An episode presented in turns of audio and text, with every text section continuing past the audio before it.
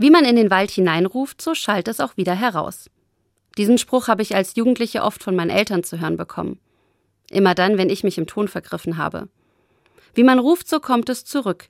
Damit wollten sie mir mitgeben, wenn man frech oder respektlos zu jemandem ist, ist niemand begeistert. Man bekommt ziemlich gewiss eine unfreundliche Antwort.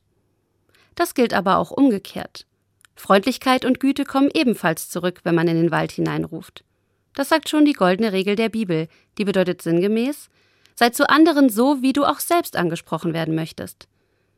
Wie das im Kleinen geht, habe ich als Jugendliche erlebt. Ich denke an eine mürrische Busfahrerin, die uns im Schulbus ziemlich furchtbar fand. Zumindest hat sie das immer lautstark zum Ausdruck gebracht. Ich fand sie einfach nur schrecklich. An einem Morgen hatte ich aber so gute Laune, dass ich sie beim Einsteigen in den Bus angelächelt und ihr einen guten Morgen gewünscht habe. Zu meiner völligen Überraschung hat sie zurückgelächelt und war auf dieser Fahrt sogar gnädiger mit ihren Bezeichnungen für uns. Manchmal kann ein Lächeln den Unterschied machen und dieses Lächeln kostet nichts. Ich nehme mir also vor, in Zukunft öfter mal was Nettes in den Wald hineinzurufen und mich darauf zu freuen, was wohl zurückschallen wird.